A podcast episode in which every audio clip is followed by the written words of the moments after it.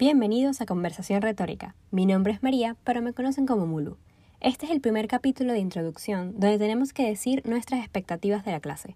Pero antes, a mí me gustaría explicar un poco de dónde viene el nombre del podcast, porque básicamente viene del recurso literario de la pregunta retórica, donde tú haces una pregunta y en verdad es una pregunta a la que uno no espera una respuesta. Pero desde siempre yo he sido muy de tener conversaciones retóricas conmigo misma tipo que me hago preguntas y les respondo en ese instante y hay veces que lo hago en frente de mis amigos. Y desde ahí ellos siempre han dicho que yo tengo conversaciones retóricas, que estoy hablando retóricamente.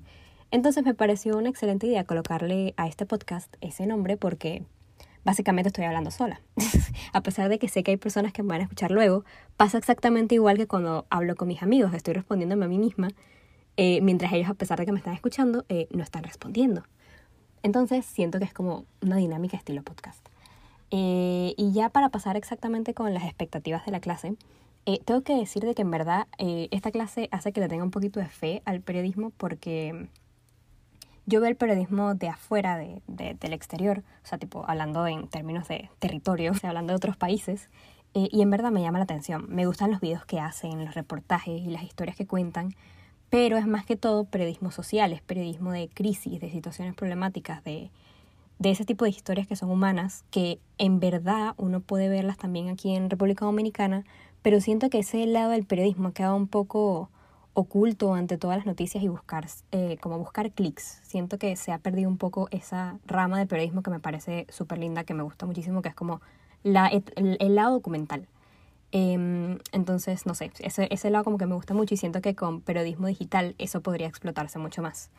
Eh, y sinceramente lo que más me emociona en esta clase es poder explotar y conocer un poquito más lo que es el periodismo digital, porque siento que es el futuro. Bueno, no siento, sino que siento, o sea, de verdad es el futuro.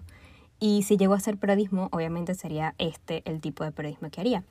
Por otro lado, me llama mucho la atención que esté en TikTok eh, entre las aplicaciones para descargar, porque yo sigo muchísimos periodistas allí. De por hecho, yo descargué la aplicación por unos periodistas que seguía en Twitter que publicaban TikToks y fue como, voy a descargarme la aplicación solamente para seguirlos a ellos y terminé encantándome de la aplicación.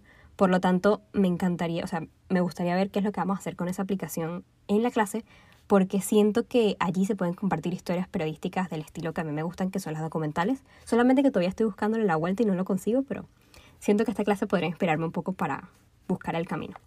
Y en general mis expectativas son muy altas y siento que me va a gustar muchísimo la clase. Y bueno, este capítulo tenía que ser corto, así que eso es todo lo que tengo para decir el día de hoy. Muchísimas gracias por escucharme y nos vemos en el próximo capítulo.